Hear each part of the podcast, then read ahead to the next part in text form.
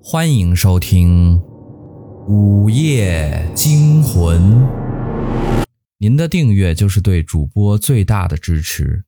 柴公子在这里每天为您讲述一个鬼故事。今天的故事叫做《橡皮泥》。最近一段时间，莲花的睡眠质量特别不好，也不知是怎么了。一旦睡着，他就觉得憋闷的不行，就像自己的鼻子和嘴巴都被捂住了一样，常常会让他非常痛苦的醒过来。有时候，他甚至觉得自己几乎要在睡梦中被闷死了。可是，只要醒过来，那种憋闷的感觉就会立刻荡然无存。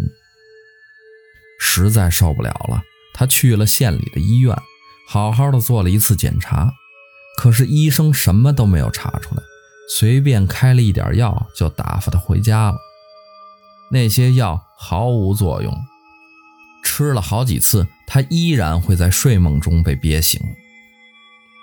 这天，莲花又在睡梦中被憋醒了，他呼的一下坐了起来，大口大口的喘息着，出了一身的汗。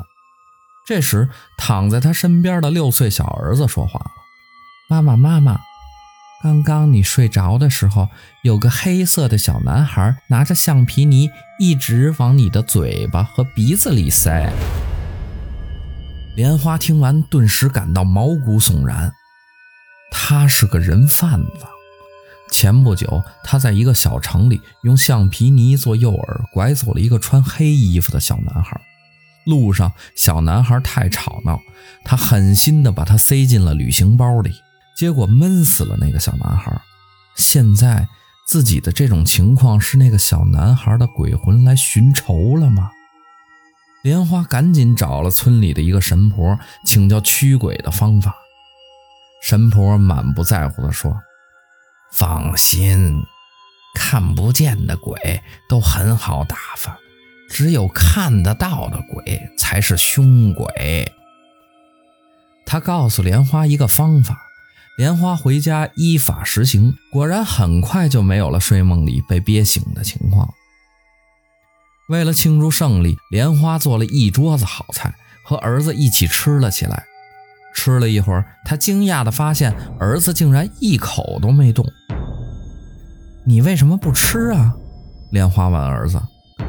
儿子嘿嘿一笑，说道：“如果我也吃。”这些橡皮泥就不够憋死你的了。莲花听罢大惊失色，猛然发现自己吃的正香的饭菜，竟然全都是用橡皮泥捏出来的。莲花身体里产生了一阵强烈的灼烧感，好像有什么东西从内部堵住了他的呼吸系统。他呜呜地叫着，倒在床上抽搐起来。这时他才想起来。自己之所以昧着良心做人贩子，是因为自己根本就没有孩子。